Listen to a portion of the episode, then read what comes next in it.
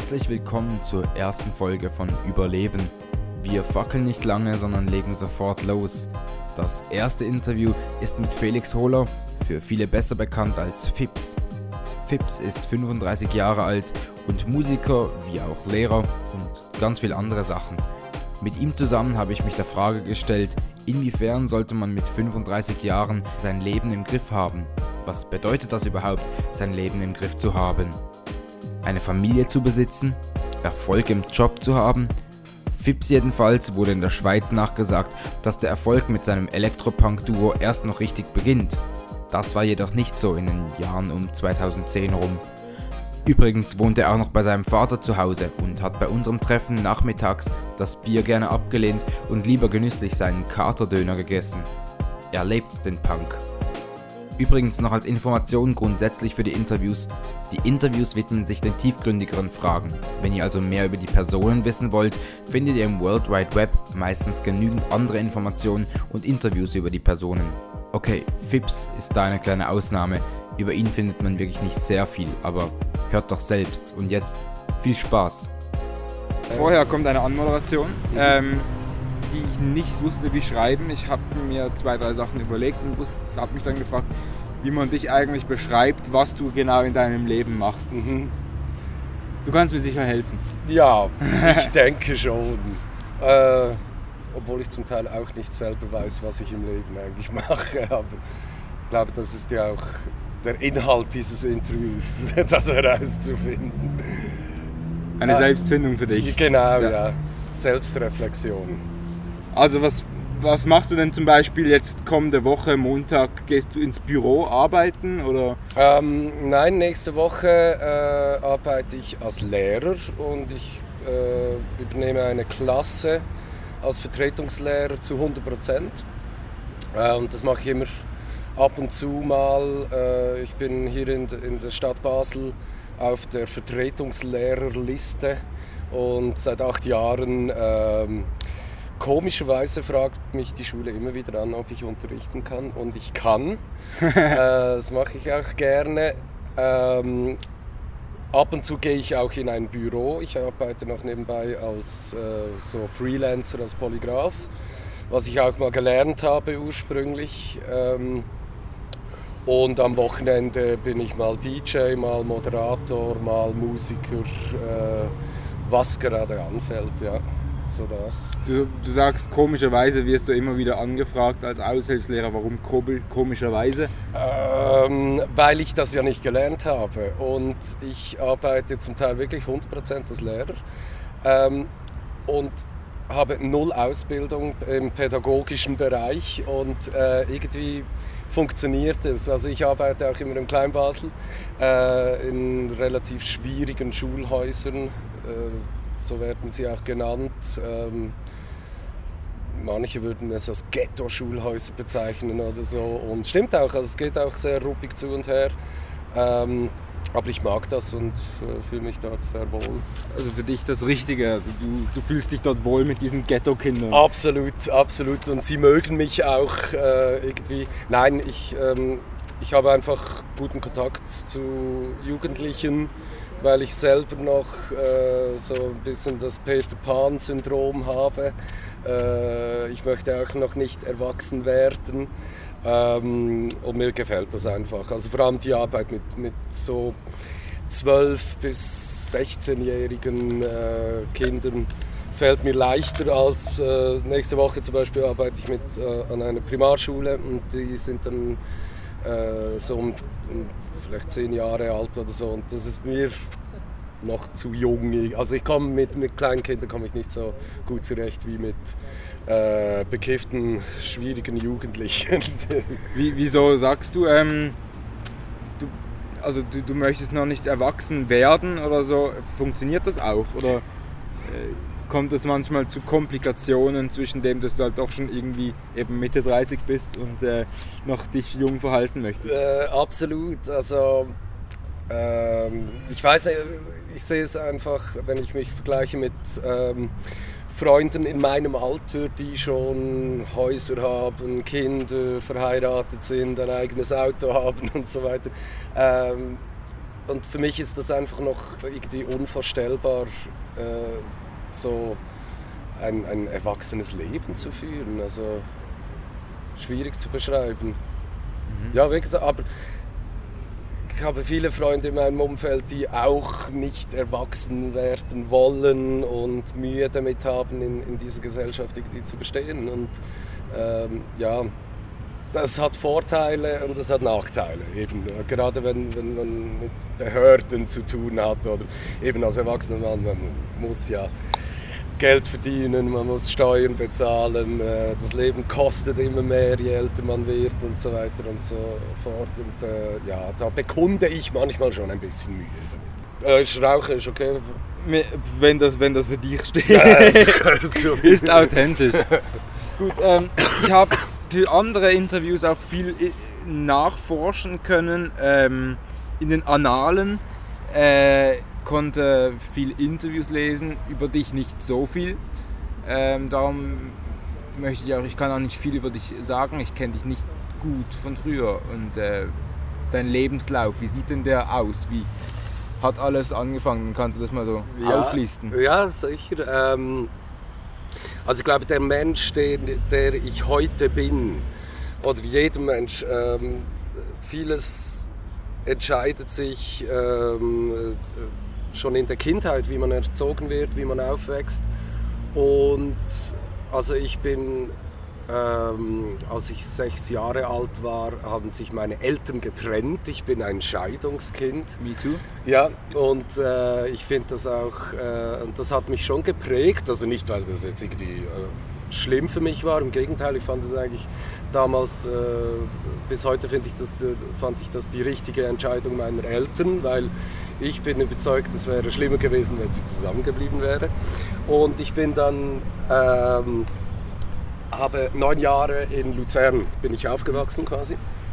Mit, äh, ich bin mit meinem Bruder und meiner Mutter sind wir nach Luzern gezogen und meine Mutter war immer äh, 100% arbeitstätig und ich sage mal, sie hat wirklich nicht viel Zeit für uns gehabt und ich war schon sehr früh ähm, war ich sehr selbstständig immer. Also ich bin schon als zwölfjähriges Kind alleine in die Stadt gegangen, äh, einkaufen und einfach irgendwie auf der Straße rumgelungert und so. Und das hat mich eigentlich wirklich geprägt. Also ich habe, ich habe wirklich nie ein strenges Elternbild gehabt. Äh, und ich konnte immer tun und lassen, was ich wollte. Ähm, und bin dann äh, etwas, was mich auch geprägt hat, äh, so mit zwölf bin ich äh, Fußballfan geworden vom FC Luzern und habe wirklich mein bis 18 etwa habe ich mein Leben für, äh, für den Fußballverein als Fan äh, jede freie Minute geopfert dafür und bin auch so in der Hierarchie in der Fanszene ähm, aufgestiegen und bin mit, mit 15 war ich schon Capo in der Kurve. Und das hat mich sehr geprägt. Der Capo, das ist der mit dem Megafon, der vorne steht. Und du hast 5000 Leute vor dir und die schreien das nach, was du, was du ihnen I vorgibst. Want to see you sweat. Genau. Und Ali Abe, das, das berühmte Spiel, das ich heute noch äh, mit der Band immer gerne mache. Ähm, und das hat mir unglaublich viel Selbstvertrauen nachgegeben. Also da, fühlst du dich wie der, äh, wie der absolute König ähm, und du hast und ich, das, das, Gefühl von vor Menschen zu stehen und, und der Lauteste zu sein, irgendwie, das hat, äh, hat mich wirklich sehr geprägt in, in meiner Jugend. Ähm, irgendwann habe ich dann ebenso, als ich äh, 16, 17, 18 wurde, habe ich dann die Musik entdeckt und habe dann spät, oder? Auch.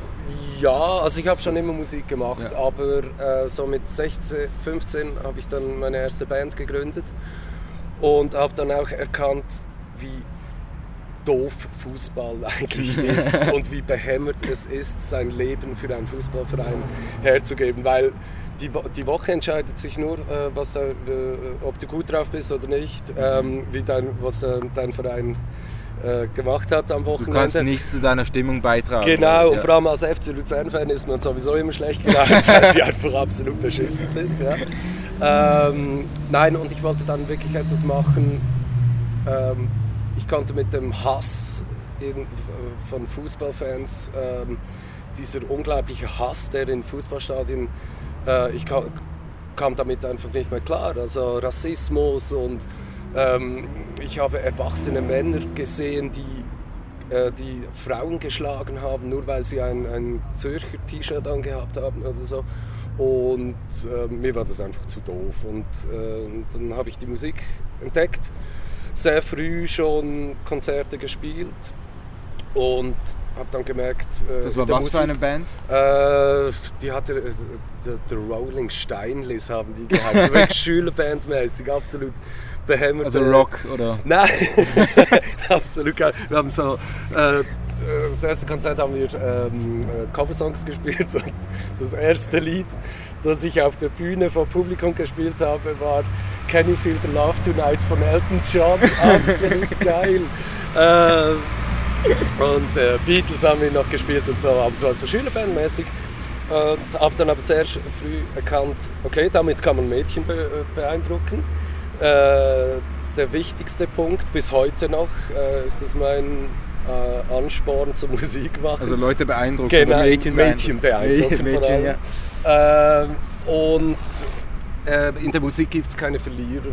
Also äh, eine Band bekommt immer Applaus, wenn sie gut ist. Wenn sie scheiße ist, wird sie Oder auch- wenn überhaupt Publikum anwesend ist. Genau, ja. Und ähm, im Vergleich zum Fußball-Fan sein, äh, habe ich mit der Musi- Musik einfach erkannt, da kann man nur gewinnen. Man gewinnt immer nur und, äh, und alles ist eigentlich, äh, es hat alles eine positive Message irgendwie. Und ja, und dann habe ich mit dem Fußball abgeschlossen irgendwie. Ja. Und seither, also seit ich 15 bin, seit 20 Jahren jetzt mache ich aktiv Musik. Und Erfolgreich. Nein, nein, definitiv nicht. Warum nicht? Ähm, also erfolgreich doch. Ich habe alles erreicht mit meinen Bands, was ich erreichen wollte. Das war. Äh, ursprünglich, also aus der ersten Schülerband dann, äh, die hat sich dann ein bisschen verändert und dann haben wir eine Punkband gegründet, Punkrock. La Misère hat die geheißen. Und mit 15 bin ich dort, im, äh, wie jeder Jugendliche damals, äh, ist, war man jedes Wochenende vor, äh, im Sommercasino. Und ich bin da mal, als 15-Jähriger bin ich mal an ein Konzert gegangen und dann hat eine lokale Band gespielt und das Sommercasino war proper voll und ich habe gesagt, ich möchte das auch. Ich möchte das erreichen, ich möchte Was eine war das für eine Band? Äh, weiß ich nicht mehr. Irgend so eine alte Grunge-Band. Später dann auch Toxic Guinea Pigs. Äh, äh, von denen war ich unglaublich Fan. Und die, äh, wenn die im Sommercasino gespielt haben, dann war immer voll und dort wurde gepokt und gesoffen und, und ich fand das einfach geil, diese, diese Energie vom Punkrock. Und habe gesagt, ich möchte, das, ich möchte auch eine Band haben und ich möchte einmal in meinem Leben das Sommercasino äh, ausverkauft haben. Und, äh, und mit La Misère haben wir das dann auch geschafft. Also es war äh, eine unglaublich geile Szene damals. Äh, meine Bandkollegen ge- gingen ins Gymnasium in Muttens. Und wenn eine Band aus dem Gymnasium Muttens kam und am Wochenende im Sommercasino gespielt haben, dann kamen 400 Jugendliche kamen an, an das Konzert. Und das gibt heute, ist das nicht mehr so. Und äh, ja, Warum konntest du nicht auf diesen, auf diesen Bands aufbauen? Also du, du hast ja eben damals in dem Fall das Sommercasino gefüllt mit dieser Mhm. Band. Ähm, hast auch jetzt wieder eine Band und bringst es auch nicht mehr fertig, das Sommercasino zu füllen. Unbedingt, aber äh, das Äh, Aufbauen auf einer Band. Ähm, also wenn man mit 16 eine Band gründet, dann und wir waren etwa neun Jahre lang äh, hat- hatten wir diese Punkband. Äh, zwischen 16 und 26 verändert sich äh, ein Teenager natürlich und, und äh, man möchte etwas anderes machen. Also ich glaube, jede Band, die sich mit 16 äh, formiert, sieht die Welt zehn Jahre später einfach anders irgendwie. Und das war bei uns auch der Fall und das war auch völlig okay. Äh, es war klar, dass das nicht äh, ewig halten wird. Und dann so mit 25 habe ich äh, dann das Pferd gegründet und äh, das war dann schon mehr mein Ding. Also da konnte ich mich einfach besser verwirklichen selber und äh, einfach viel geilerer Scheiß als die Punkband. Ja. Cool. Und was, was, was gab so, also Punk, gerade früher wahrscheinlich, ähm, ging es ja recht zu und her. Wahrscheinlich noch mehr als heute. Ähm, was waren Up und Downs so in dieser Bandphase? Persönlich wie auch von der Band? Ähm, also der einzige Punk in der Band war eigentlich ich immer, die anderen waren ein bisschen konservativer drauf irgendwie.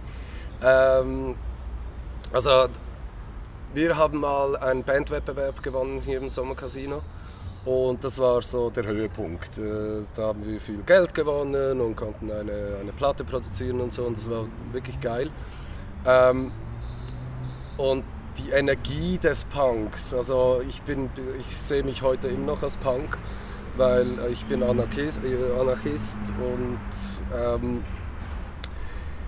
aber ein friedlicher Anarchist. Das ist einfach äh, ja. für mich wichtig, weil äh, in der Punk-Szene habe ich eigentlich nie, es geht viel um Hass und Gewalt, aber es ist wirklich sehr positiver Hass und positive Gewalt. Also äh, ich habe auch Freunde, die prügeln sich jedes Wochenende in irgendwelchen Bars. Wie alt sind die? Ja, in meinem Alter auch. Und die gehen immer noch jedes Wochenende in Bars, nur um sich zu prügeln. Ähm, und das habe ich nie gemacht.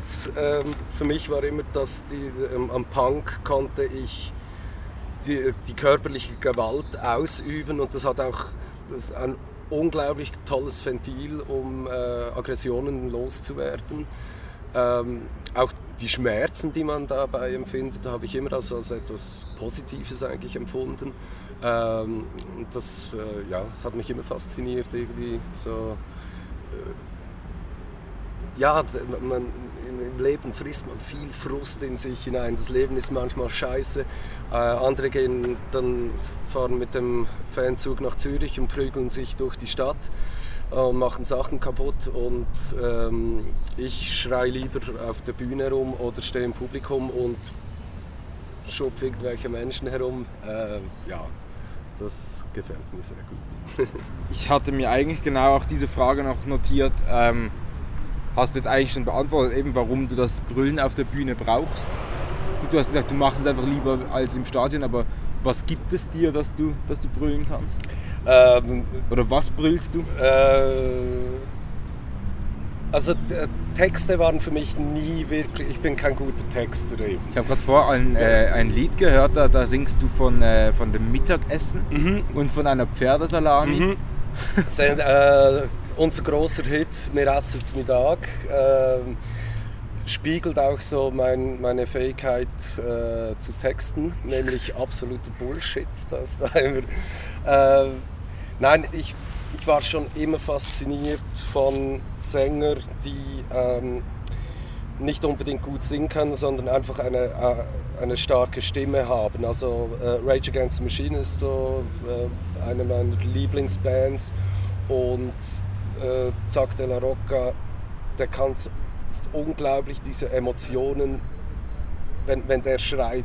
Äh, das ist einfach er kann nicht schön singen, er, hat, äh, ist auch nicht unbedingt der beste Rapper oder so, aber ähm, es ist einfach unglaublich, wie, wie äh, diese, diese, die, diese Kraft von, von, ein, äh, von einer Rockband ähm, und das Schreien gibt mir vor allem auch das Gefühl, der lauteste zu sein im, im Raum. Und das bin ich ganz gerne eigentlich. So. Warum ist es denn wichtig? Ähm, weil man dann gehört wird.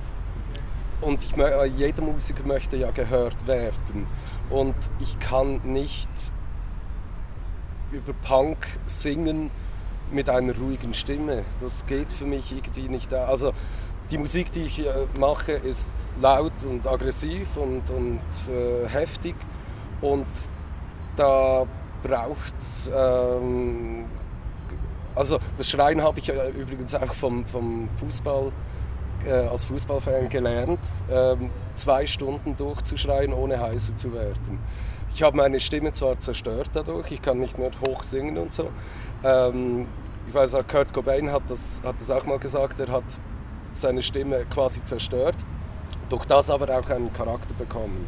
dieses Kratzige, dieses äh, Unharmonische einfach. Und ähm, ja, ich kann nicht gut singen, aber ich kann laut schreien. Also Ist muss das- ich das machen. Ja. Ist das ein äh, schöne, schönes Bild im Kopf, dass man Dinge zerstört, um äh, an Neues heranzukommen? Absolut. Also äh, mit allem im Leben. Wenn, wenn du nur gewinnst im Leben, dann, dann lebst du nicht. Oder man muss scheitern. Oder eben äh, in der Natur ist es so, alles, nichts hält ewig, alles zerstört sich irgendwann und daraus wächst dann wieder äh, meistens etwas Neues. Ja. Ich habe, es ist schön, dass du das Wort Scheitern verwendest. Ich habe mir das mal aufgeschrieben und wusste gar nicht, wie ich bei dir anknüpfen kann. Kann man, kannst du viel oder wenig über Scheitern reden? ja, viel, sehr viel. Sehr viel. Ja, Möchtest du auch darüber reden? Ja, kein, kein Problem, gerne.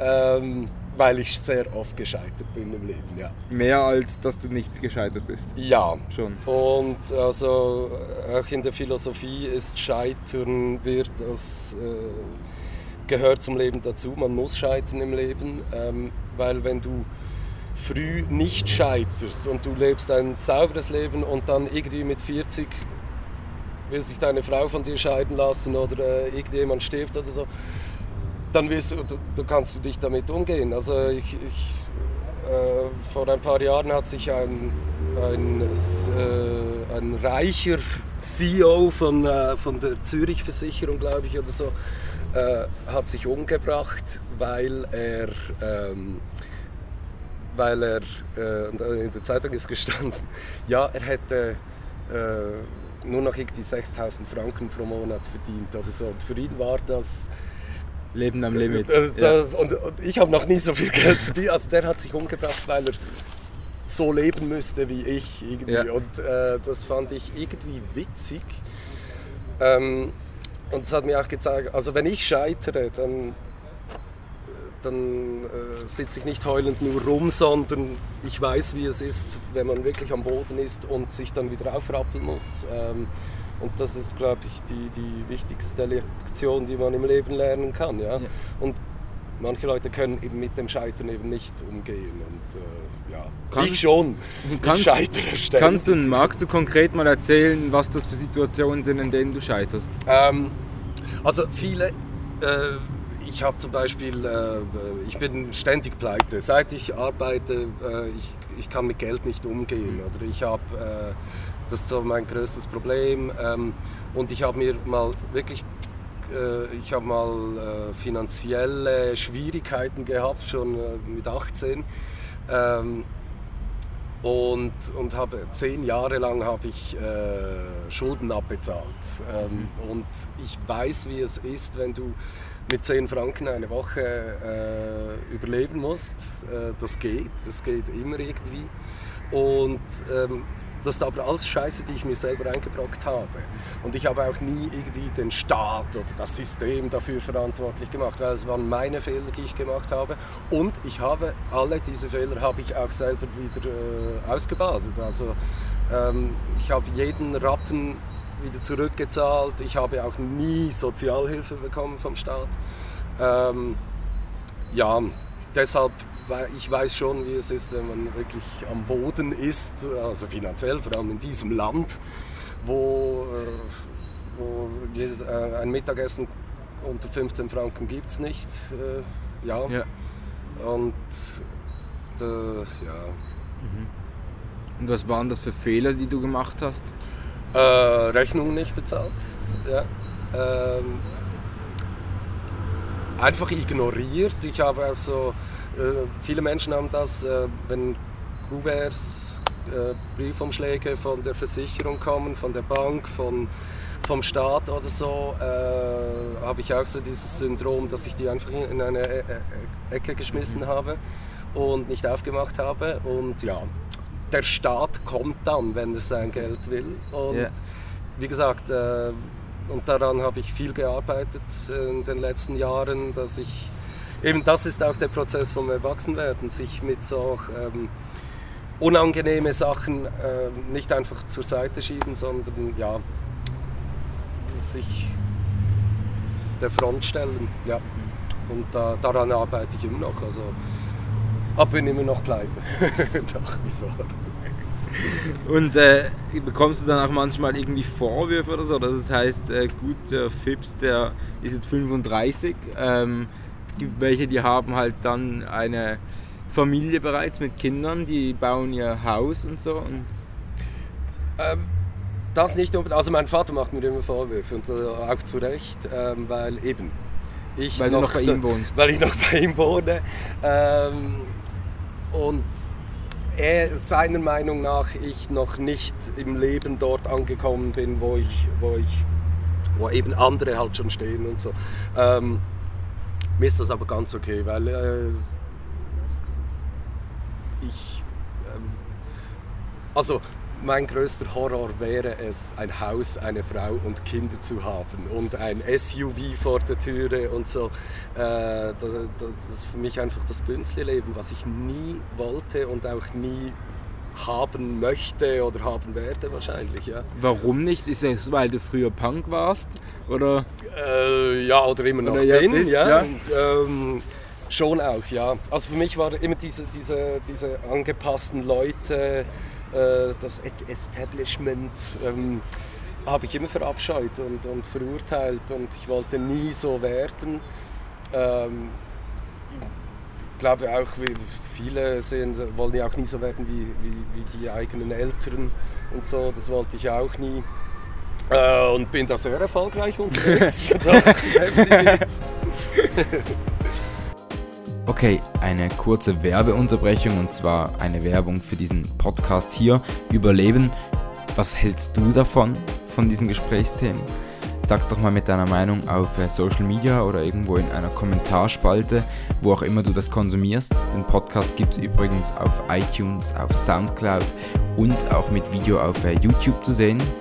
Und um ein wenig geteasert zu werden, beziehungsweise um äh, up-to-date zu bleiben und zu sehen, was ich so im Background auch arbeite, folgt mir doch am besten auf Instagram, beziehungsweise folgt dem Projekt, dem Podcast auf Instagram. Einfach nach Überleben suchen, dann wirst du den schon finden.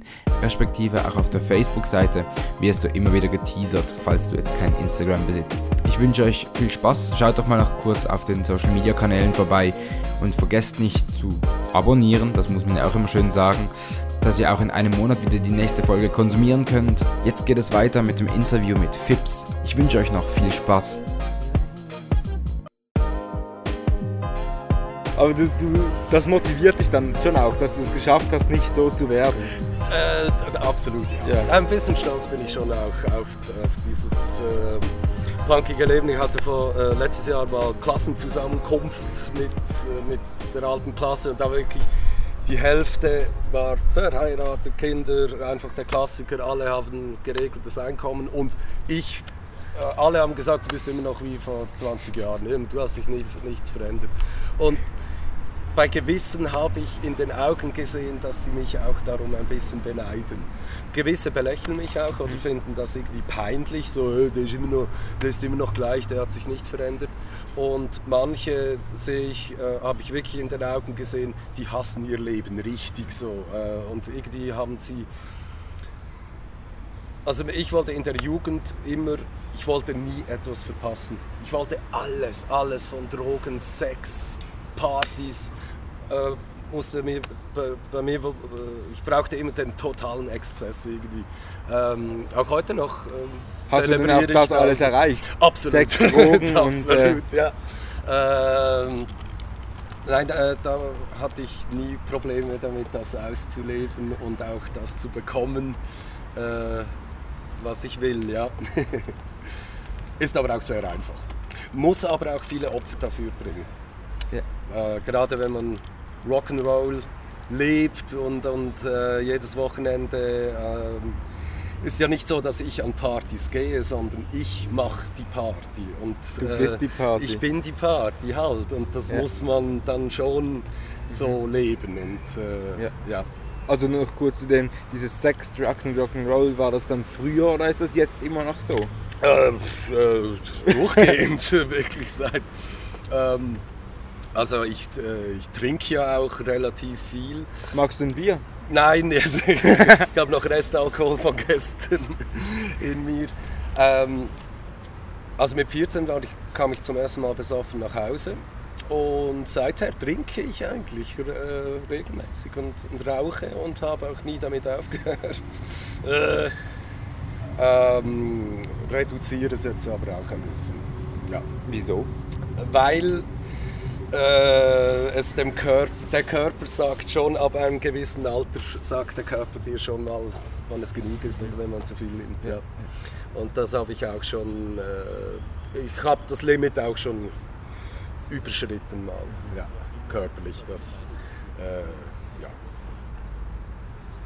Also das ist jetzt ein Moment, den du ansprichst, oder wie? Nein, mehrere. Also äh, ich, eben, äh, alle Drogen dieser Welt sind, äh, werden ja verteufelt und so, aber das schlimmste, die schlimmste Droge, die, die ich nehme, ist, ist Alkohol.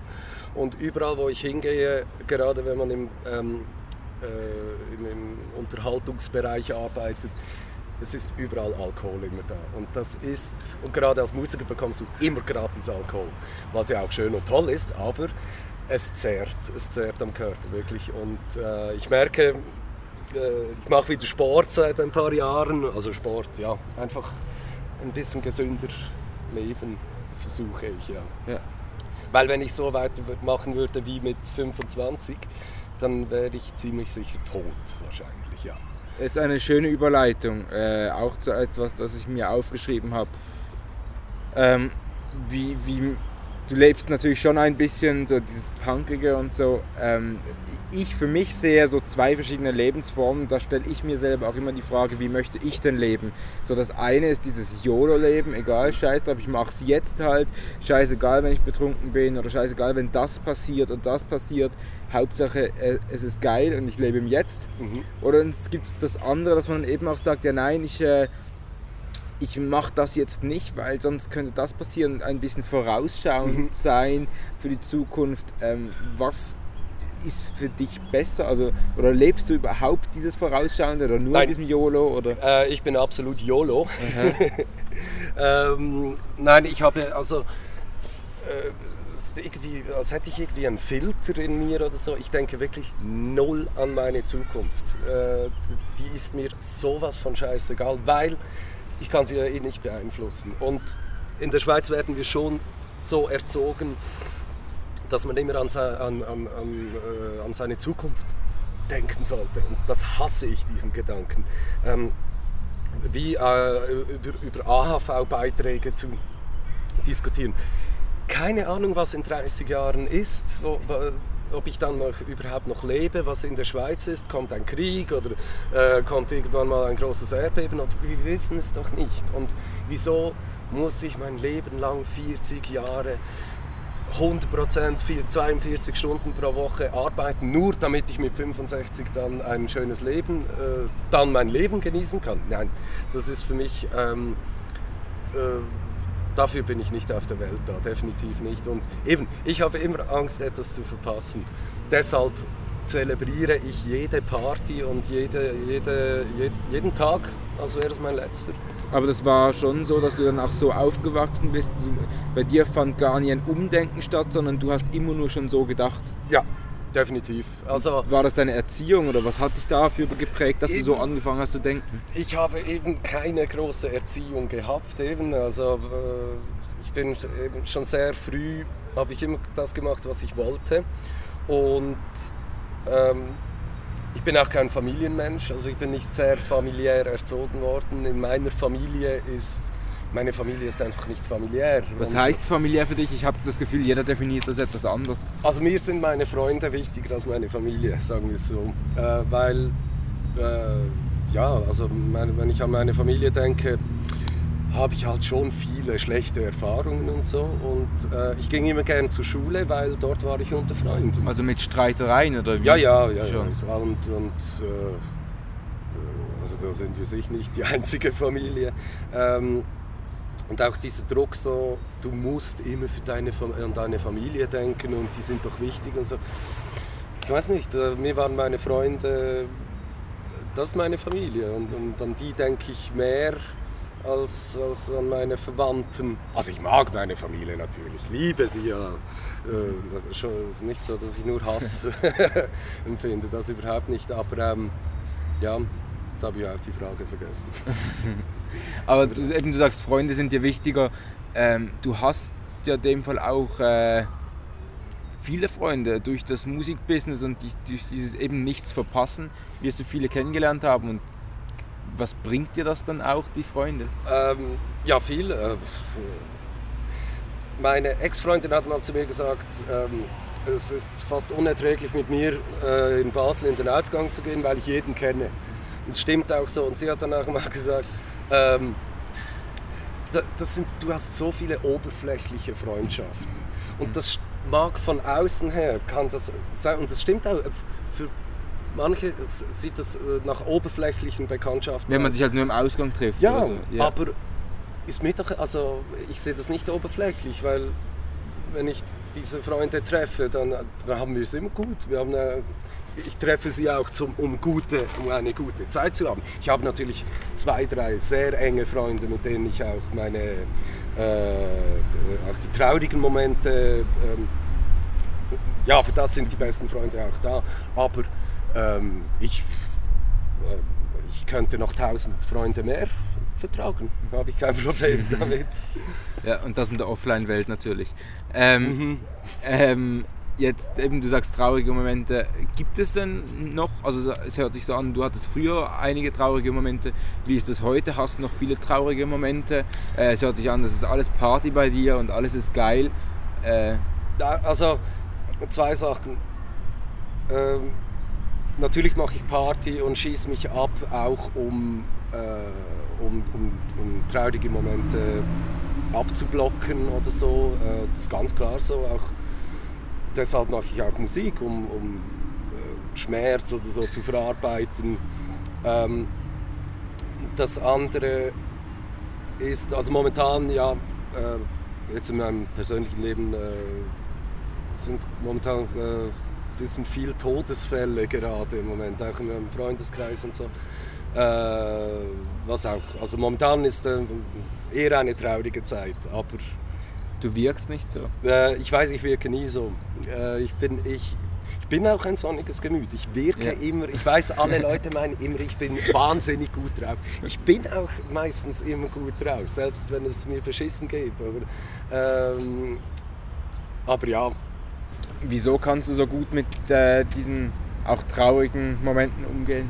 Ähm, das kommt sicher auch aus, von meinen Eltern, die sind äh, wie sagt man da, äh, könnte man das ausdrücken, sehr sarkastisch.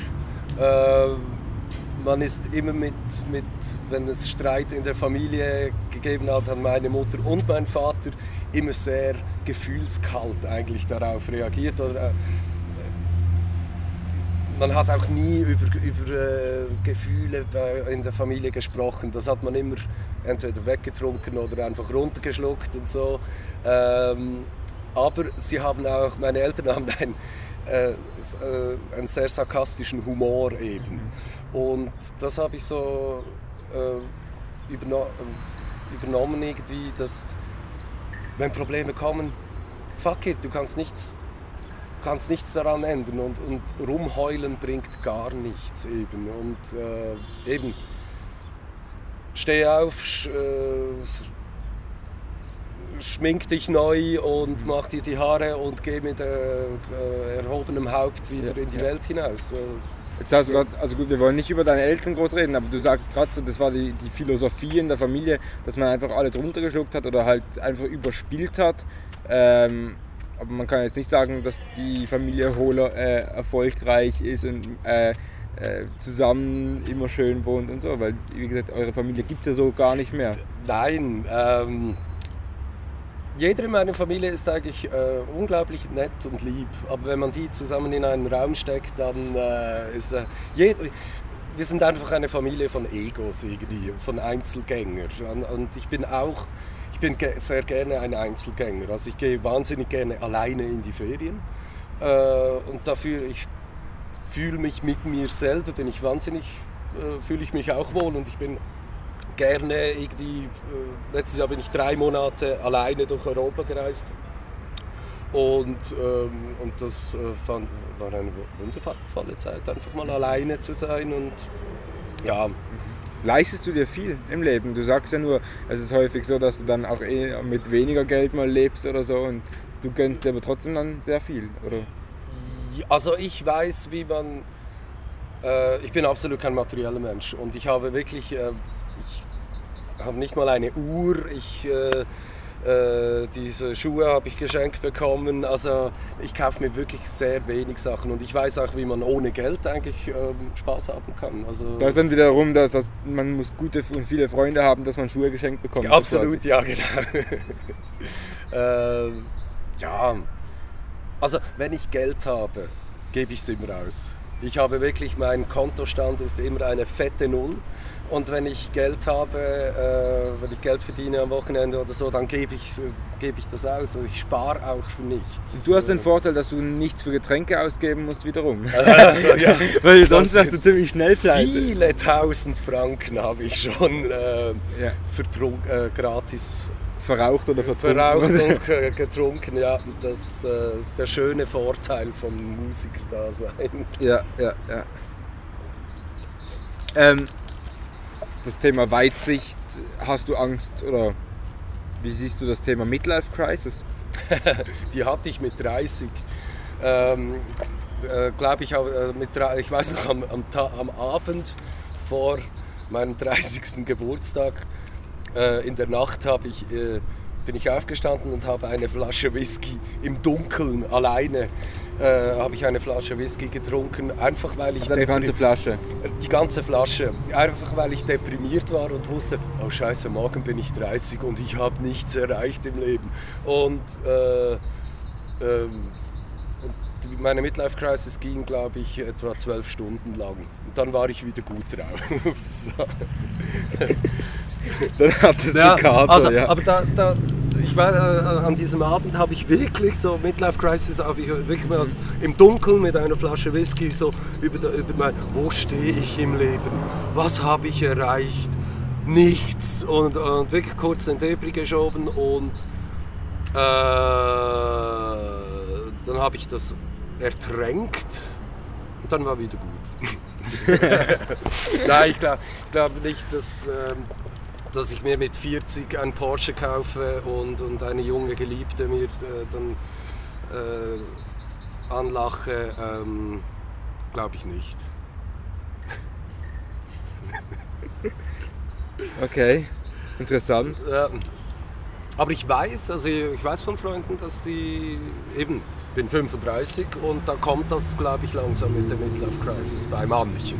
Aber eben, ich bin ja äh, wenn man am Peter Pan-Syndrom leidet, dann... Kannst du das noch kurz erklären für die, die es nicht verstehen? Äh, das Peter Pan-Syndrom, also Peter Pan ist ja ein Erwachsener, also später dann ein, äh, ein, erwachsener Mann, der kein Mann sein möchte, sondern immer ein Junge, ja. äh, ein Kind sein bleiben möchte. Oder also, das finde ich, find ich das Wichtigste im Leben, dass man äh, eben nicht zu früh erwachsen werden soll. Also ich gehe heute noch wahnsinnig gerne in Spielzeuggeschäfte und spiele dort mit diesen äh, mit, wirklich mit Spielzeug für Sechsjährige und so, finde ich super toll. Jetzt äh, eine andere wichtige Frage für das ganze Projekt. Ähm, wir haben es ja eigentlich schon äh, klar gehört, aber nochmal kurz und knapp. Hast du Angst vor dem Tod? Nein, gar nicht. nicht. Nein, überhaupt nicht. Ähm, ich denke, gerade in letzter Zeit, ich denke oft über den Tod nach. Ähm, hat auch ein bisschen damit zu tun, äh, ich bin Atheist, ich bin auch atheistisch erzogen worden und der Tod ähm, ist im Gegenteil, ich freue mich sogar auf den Tod eigentlich. Aber für mich, äh, ich stelle mir den Tod eben, wenn ich schlafe, dann ich träume nicht, wenn ich schlafe, sondern das ist einfach nur schwarz und keine Gedanken, nichts. Und so stelle ich mir den Tod auch vor. Und gerade religiöse Menschen, äh, meiner Meinung nach, sind einfach unglaublich dumm, weil sie sich den Tod, äh, gerade im Christentum geht es ja nur um den Tod und wir müssen ein tolles Leben führen, damit nach dem Tod werden wir ja dann belohnt. Das ist doch Bullshit, das ist absolut Bullshit. Äh, noch nie jemand ist vom Tod zurückgekommen und hat erzählt, was dann wirklich da passiert. Also, ähm, und ich, ich bin Naturalist, also ich glaube auch, dass mein Körper äh, dass die ganze Energie von meinem Körper wieder in die Natur zurückgeht und äh, das ist ja auch der Sinn, mein, mein, uh, der Sinn des Lebens. Der Sinn des Lebens. Quasi, ja, dass mein, äh, mein Körper dann irgendwie hoffentlich von Würmer und Fliegen und Füchsen gefressen wird und die äh, und ihre, ihre Jungen dann mit mir ernähren können. Das finde ich, find ich ein sehr schöner Gedanke eigentlich an den Tod. Ja. Schön. Ja, Jetzt mal noch ein ganz anderes Thema. Also, wir hatten es vorher schon, aber das Pferd, dein, deine Duo-Band. Ähm, man hat im 2008, 2009, 10, 11 gesagt, das Pferd, das ist die Band, die wird richtig durchstarten, wird richtig groß werden, auch international. Wo? Wann? es kommt noch, es kommt noch. Weil Nein, irgendwie gab ähm, es ja, also ihr wart ja auch ziemlich viel unterwegs in Basel und in der Schweiz, man kannte euch und jetzt kennt niemand mehr richtig das Pferd oder ziemlich, also Also wir sind äh, wie Allspiel-Passi. Ähm, äh, mittlerweile werden wir als Kultband äh, bezeichnet. Äh, und Kultband heißt immer, die waren mal cool, aber hatten nie Erfolg. Ähm, wirklich. Und das stimmt bei uns auch. Das, äh, wir haben nie gesagt, dass wir durchstar- durchstarten möchten. Das haben immer nur andere gesagt, die uns gesehen haben und gesagt, hey, das ist geil, die, die, die Band die geht voll ab und so. Ähm, wir wollten das wirklich bewusst nicht. Also, und auch mit das Pferd haben wir alles erreicht, was wir erreichen wollten. Also wir haben am St. Gallen Open Air gespielt und am Gurten Open Air. Wir haben am Gurten Open Air vor 6000 Leuten gespielt. Und da, mehr muss, äh, mehr können wir nicht mehr, äh, mehr braucht es auch gar nicht. Also da habe ich wirklich, wir haben auch so wie ein bisschen abgeschlossen, so, hey, wir haben alles erlebt, wir hatten Groupies, wir hatten Drogen, wir hatten unglaublich geile, die geilsten Partys in der Schweiz, äh, war, für mich waren meine Konzerte, war, von dem her passt das schon. Das mit dem Erfolg ist auch noch so, ähm, wenn du, wenn du davon dann leben willst, dann, wird's dann, dann wird das Hobby zum Beruf und das kann auch ziemlich beschissen sein. Und das möchte ich, äh, ich möchte nicht meine Kunst irgendwie verkaufen als Produkt, nur um Geld damit zu machen, sondern ja, äh, ich bleib lieber real und pleite als äh, irgendwie für 300 äh, Euro äh, durch Finnland zu touren oder so. Und äh, das, ich habe viele Freunde, die machen das. Also Bitch Queens zum Beispiel, die gehen wirklich für null Geld, gehen die zwei Wochen, ähm, touren die durch Europa. Hut ab, riesen Respekt, aber für mich wäre das absolut gar nichts. Und für meinen Bandfreund Andreas äh, noch weniger. Ja, Ja. aber du, also am Anfang hast du ja dich selber auch anmoderiert, als dass du ja dein Geld eben unter anderem mit der Musik verdienst. Ähm, inwiefern war denn das, oder zu Spitzenzeiten, ähm, ich weiß nicht, wann, welchem Jahr waren die Spitzenzeiten von das Pferd? Ja, so vor etwa fünf Jahren, glaube ich. Oder, 13. Oder 13, 13. wo wir, ähm, oder 2014, glaube ich noch, ähm, wo wir da eine große Schweizer Tournee gespielt haben und eben an den großen Festivals ähm, äh, gespielt haben. Das war schon der Höhepunkt. Und finanziell aber auch. Also, Ja, das aber ist. Das äh, war ja auch Geld, das hast du ja dann auch gebraucht zum Leben. Also es hat das Ja. hat von deinem Unterhalt was ausgemacht, ein Großteil dem Fall. oder? Absolut, also ähm, es reicht vielleicht gerade für, um, um die Woche danach zu überleben.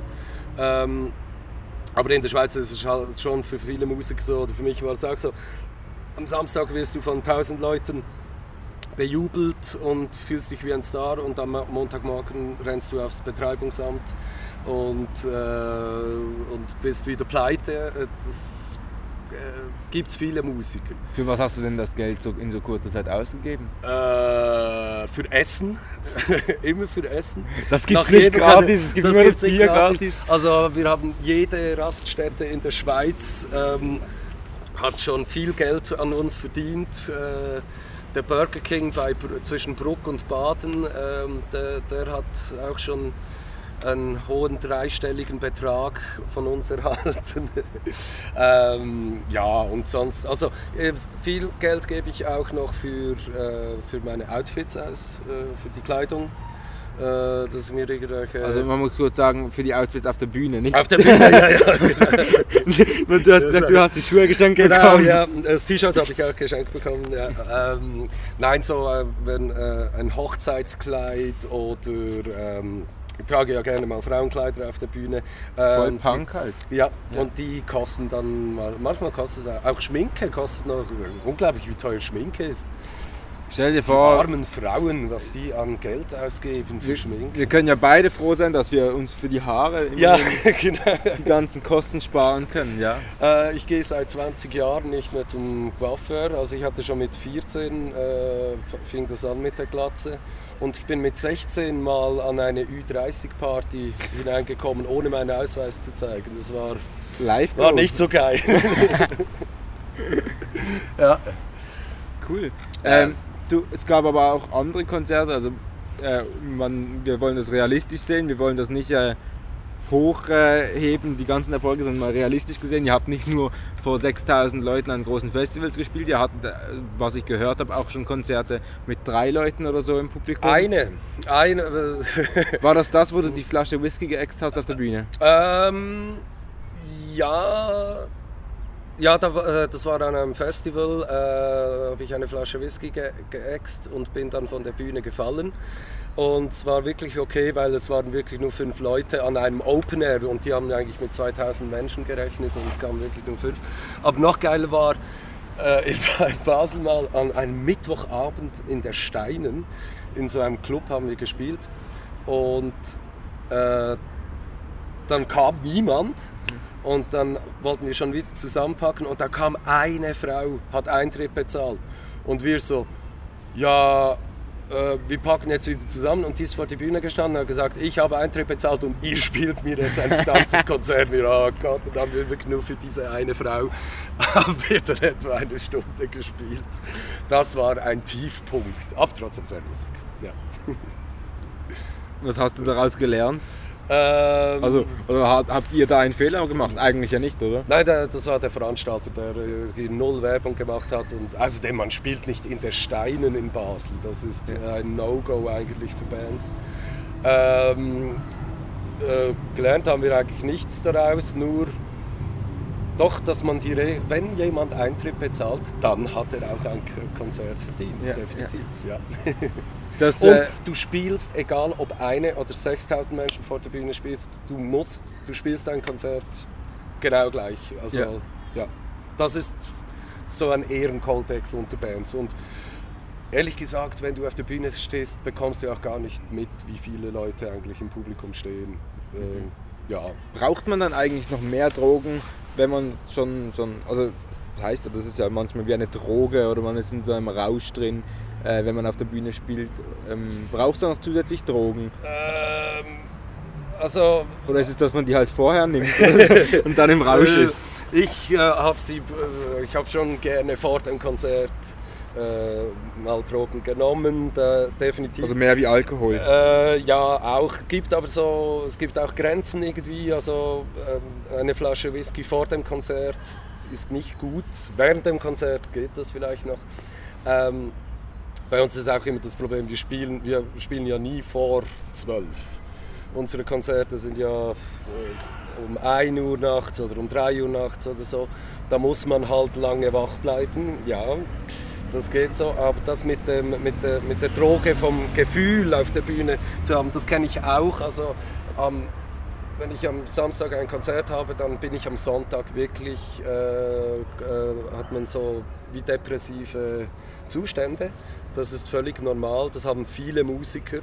Ähm, einfach weil du an einem Konzert so viele Endorphine ausströmt und, und du so viele Glücksgefühle hast und dann muss der, der Körper ist dann irgendwann mal erschöpft und am nächsten Tag ähm, ja, äh, lieg, äh, ist man dann oft äh, diese, diese berühmte Leere, die man dann nach einem Konzert spürt. Das, das haben, haben wir auch. Das ist ganz normal. Also es ist ein äh, musikalischer Orgasmus. Definitiv, ja. Du als Onanist. Onanist. Ja. ja. Äh, ja, Onanieren hilft natürlich an so einem deprimierten Sonder. Kiffen und Onanieren, das ist so das äh, Parallel? Heilmittel zu, gegen, die, gegen die Depressionen. Wir kommen zu deinen Freunden zurück, die dir, die dir Schuhe und T-Shirts schenken und so. Du hast ziemlich viele Freunde. Ist das musikalisch bedingt? Nein, nein. Nein? Also meine Freunde äh, kommen auch nicht, also meine engen Freunde kommen auch nicht an meine Konzerte.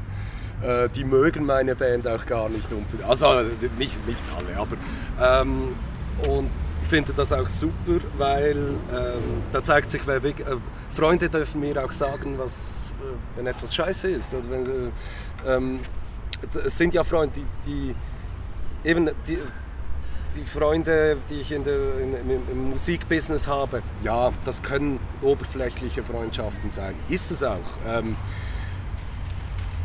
und die wahren Freunde, die trifft man eben, wenn man, oder äh, ich, ich spreche auch nie über meine Musik mit meinen Freunden, weil ich spreche so oft über meine Band und so und für das sind ja auch Freunde da, dass man eben Über man nicht, so, nicht ja. über seinen Job oder so, sondern ja, äh, das sind eigentlich wahre Freunde. Und ähm, am Anfang, wenn du eine Band gründest, dann kommen na- natürlich deine besten Freunde und äh, es gibt Bands, die haben nur Freunde im Publikum. Und dann hast du keinen Erfolg, wenn nur deine Freunde kommen. Weil es, ich möchte auch, ich mag es auch nicht unbedingt, wenn ich Leute im Publikum kenne. Das ist Work-Life-Balance, dass man die Arbeit vom Genau, Leben trennt. genau absolut. Ähm, und ich spiele eigentlich lieber für fremde Menschen und, und äh, ich das ist ja auch der Erfolg des, des Musikers, dass man möglichst viele fremde Menschen erreicht mit seiner Ja. Musik. Ja. Siehst du dich denn erfolgreich, weil man dich ja teilweise schon auch kennt in der Öffentlichkeit? Also vom, vom Bekanntheitsgrad, ja, wir, äh, sind wir schon erfolgreich, definitiv. Äh, Ich weiß, dass ich äh, in Basel so ein, ein, ein bekannter bunter Hund bin. Das bin ich auch gerne. Ähm, es hält sich aber äh, bei mir noch äh, im Rahmen. Also ich werde, ich werde sehr oft angesprochen auf meine Band. In meinem ganzen Bandleben aber habe ich erst äh, zwei Selfies mit Fans gemacht und etwa drei Autogramme geschrieben. Also ich werde auch nicht äh, um 12 Uhr erkannt äh, am Tag, sondern immer nur nachts in Clubs. Das ist, äh, äh, so ähm, aber ich habe auch Freunde, die wirklich berühmt sind und die beneide ich nicht wirklich darum. Also die können wirklich nicht in die Migro gehen, äh, ohne, ohne erkannt zu werden. Und das wäre mir zu anstrengend, wenn du, wenn du ein berühmter Musiker bist und die Leute Wie, was schauen, was, was du jetzt in deinem äh, Korb, in deinem Einkaufswagen hast oder so. Ähm, das Ah, mir extra, klein, die extra kleinen Kondome, so, so. Ja, ja. Ja. genau. Äh, wer, wer ist denn das genau? Also du sagst bekannt, wie definierst du jetzt bekannt? Ähm, also wirklich ein, ein äh, Charts oder wie? Ja, Charts. Also, äh, ich sage jetzt nicht, wer es Ja. ist, aber er ist ein äh, guter Freund von mir, ist äh, äh, berühmter Popmusiker und er lebt auch von der Musik. Und ähm, ich sehe, wie er, ähm, was er für, für, damit er seine Popularität hochhalten kann, ähm, muss man schon sehr viel Medienarbeit eben leisten. Und das wäre mir wirklich, äh, ich könnte das nicht, mir wäre das zu blöd. In, ist halt voll nicht Punk. äh, überhaupt nicht. Also äh, zu Schudel in die Kochsendung gehen, ähm, finde ich jetzt nicht so Rock'n'Roll. Ja. Aber ja, das, äh, ähm, aber das gehört dazu.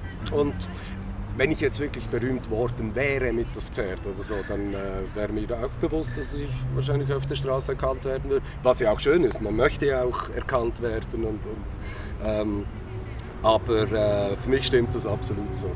Das, äh, meine Bekanntheit ist Ja. gerade so im richtigen Ja. Rahmen. Ja. Hattest du mal ein Ohrring? Mhm. Nicht? Mhm. Sieht aus wie ein Ohrloch. Ach, Ja. Ja. Ähm, ich frage mich nämlich, wo deine, deine Punk-Jugendsünden sind. Du hast äh, keine Piercings, keine Tattoos. gar nichts. Ja. Eine Glatze, also du hast Ja, die ja. Haare abgeschnitten. Also ich gehe, äh, sehe ja eher aus wie ein Skinhead als wie ein Punk. Ähm, Punk ist man aber nicht von außen, sondern Punk ist man äh, im Herzen äh, natürlich. Ähm, also ich habe Schrammen, ich habe Narben äh, aus, aus Punk-Zeiten von äh, Prügeleien oder äh, hier habe ich eine, auf die bin ich stolz, äh, eine Platzwunde. Im Sommercasino mal bin ich vom Stage-Diven auf, äh, auf die Bühne geworfen worden und mit dem Kopf am, äh, äh, auf, auf den Monitor gefallen und dann mit blutigem Gesicht äh, wieder ins Publikum gesprungen. Das war echt, das war ziemlich Und was für ein Konzert war das? Äh, Mad Caddies, Ska-Punk, äh, weiß ich noch, ja. Und ähm, gibt noch ein Foto davon, wie ich mit Blut verschmiertem Kopf und Adolf Hitler T-Shirt äh, über der, äh, auf, den, äh, auf den Leuten Stage dive. Äh, ja, das ist, glaube das nennt man Punk. Da bist ja, du stolz äh, drauf. Definitiv. Cool, wir hatten bereits den Sinn des Lebens. Äh, hast du denn ein Lebensmotto? Äh, nein, definitiv nicht. Ähm, weiß nicht. Äh, äh, ne, Das ist einfach der, der Überbegriff Punk. Punk. Vielleicht so. Also, als Punk hat man kein Motto. Motto, äh, also Arbeit ist scheiße, Motto tönt nach Fa- Familiending, so man hat ein gemeinsames äh, Ziel oder so. äh, Gell? ja, ja.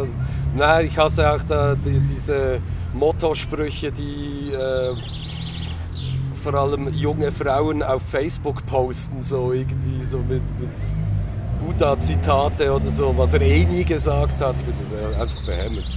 Vor allem ein Motto zu haben bringt ja, also ich habe tausend Mottos wahrscheinlich, äh, aber nicht ein bestimmtes. Einfach nie Nazi werden, das äh, so, und nie GC-Fan werden. Also, Cool. Ja, ähm, wir können noch kurz die, die berechtigte Frage für die Zukunft. mhm. Äh, inwiefern hast du Zukunftspläne? Ähm, da werden wir beim Anfang, du lebst ja eigentlich im Jetzt. Hast du überhaupt Zukunftsideen, Pläne? Ja, also jetzt habe ich, ähm, ich bin momentan daran, mein Leben ein bisschen zu ordnen und ein bisschen, doch ein bisschen Ordnung reinzubringen. Äh, und ich fange jetzt auch dieses Jahr ähm, fange ich an zu studieren. Mit 35 werde ich noch Student, voll geil. Und äh, ich möchte Lehrer werden. Und ich mache jetzt auch die Ausbildung. Ähm, das möchte ich durchziehen. Das wird hart, es wird sehr streng werden und tut mir aber auch gut. Also, Bist du schon 100% sicher, dass du es durchziehen wirst? Ja, ganz Warum? sicher. Ähm, einfach weil ich, weil ich das möchte, weil ich auch jetzt, also mit, mit 16 habe ich eine Lehre angefangen und das bereue ich heute eigentlich. War- Ich Also habe Polygraph? Doch, habe es abgeschlossen, habe auch auf dem Beruf gearbeitet, aber es ist ein absoluter Scheißberuf, Polygraph. Und den gibt es heute nicht mehr, der ist durch die Digitalisierung und Automatisierung ist dieser Beruf äh, irgendwie verschwunden und, und ich habe für mich schon äh, erkannt, dass ich äh, Lehrer, ich bin ein, ich muss Lehrer werden. Äh, ich glaube, das ist wirklich so meine Berufung, ähm, weil ich es gerne mache und, und es auch gut kann, glaube ich. Und ich es hört sich egoistisch an, aber man muss, man muss sich einfach äh, auch mal selber sagen, was man kann und, und dann auch sagen, das kann ich gut und das möchte ich jetzt durchziehen. Und das ist mit dem Lehrberuf, ähm, weiß ich, dass ich das werden muss. Kann, kannst du nicht vielleicht besser äh, übers Leben lehren als äh, Unterrichtsstoff lehren? Äh, ja, also es kommt vor, dass ich äh, manchmal äh, vor einer Klasse dann meine Eine Flasche Lebensphilosophie Whisky- eine Flasche Whisky weitergebe. ja. Ähm, nein, ich finde, die Arbeit mit Kindern ist ich mag alte Menschen nicht. Ich komme mit alten Menschen nicht zurecht. Und es ist für uns, es ist einfach das Wichtigste für unsere Gesellschaft, dass unsere Kinder, ähm, dass, dass die gut erzogen werden und dass, dass wir unsere Kinder nicht zu kleinen egoistischen Arschlöchern erziehen, sondern ähm, ich muss ihnen, Kinder müssen lernen, wie diese Welt funktioniert. Sie müssen lernen, dass wie die Natur funktioniert. Ähm, und als Lehrer habe ich auch den Auftrag, äh, ich darf ja nicht lügen. Und ganz wichtig ist auch für mich, dass ich ihnen ähm, keine Religion beibringe, sondern ihnen Naturwissenschaften kann äh, vermitteln, äh, damit sie äh, irgendwann wenn die Kinder dann erwachsen werden, müssen sie einen Beruf lernen und sie müssen in, diesem, in dieser Welt bestehen und, und das ist äh, einfach eine, eine schöne Verantwortung als, als Lehrer, äh, Kinder zu bilden. Und, und ja, das ist eigentlich das Schönste, wenn, wenn ein Kind, das mal bei mir zur Schule ging, äh, dann irgendwie mit 18 triffst du das Kind dann wieder und dann hat es irgendwie eine Lehrstelle und es kommt zu dir und sagt, hey, äh, sie waren mal mein Lehrer und es war mega cool und ich habe jetzt eine Lehrstelle gefunden und äh, das sind unglaublich schöne Momente, wenn, wenn, wenn das passiert und äh, das ist das Leben. Ja, so, Schön. Ja. Ein schöner Abschlusssatz, oder? Ja, das ist das Leben. Das war's mit der ersten Folge Überleben, dem Podcast, der sich den Fragen des Lebens stellt. Es geht weiter immer am ersten Sonntag im Monat, sprich am 2. September kommt das nächste Interview.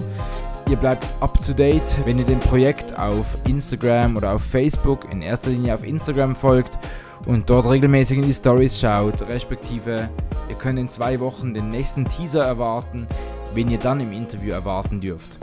Noch ein herzliches Dankeschön nochmals an äh, Silvan Lanz, der das Cover gestaltet hat. Und natürlich ein großes Dankeschön an Simon aka Meister Lampe, der für das Soundlayout zuständig ist. Geht mal bei ihm vorbeischauen, er hat noch eine Menge andere coole Sounds selber produziert, eine eigene Platte rausgebracht. Großartig. Ja, ich bedanke mich bei euch. Ich würde mich auch, es mag eine Floskel sein, über Feedback freuen. Es war ja schließlich die erste Folge und ich habe überhaupt keine Ahnung, wer hier zuhört. Und ich würde gerne wissen, was haltet ihr davon? Habt ihr Anliegen oder habt ihr konstruktives Feedback? Dann schreibt es mir doch irgendwo in einer Kommentarspalte oder via Mail. Und schaut doch mal vorbei auf dominikasche.com. Dort gibt es übrigens auch ein Newsletter. Falls ihr jetzt kein Social Media habt und nicht up to date sein könnt, dann gibt es da den Newsletter, um euch einzutragen. Und auch wenn ihr Social Media habt, vielleicht gibt es ja im Newsletter noch ein paar mehr Informationen, die es sonst nirgends gibt. Bis dann, ich wünsche euch eine gute Zeit und äh, man hört sich wieder am 2. September.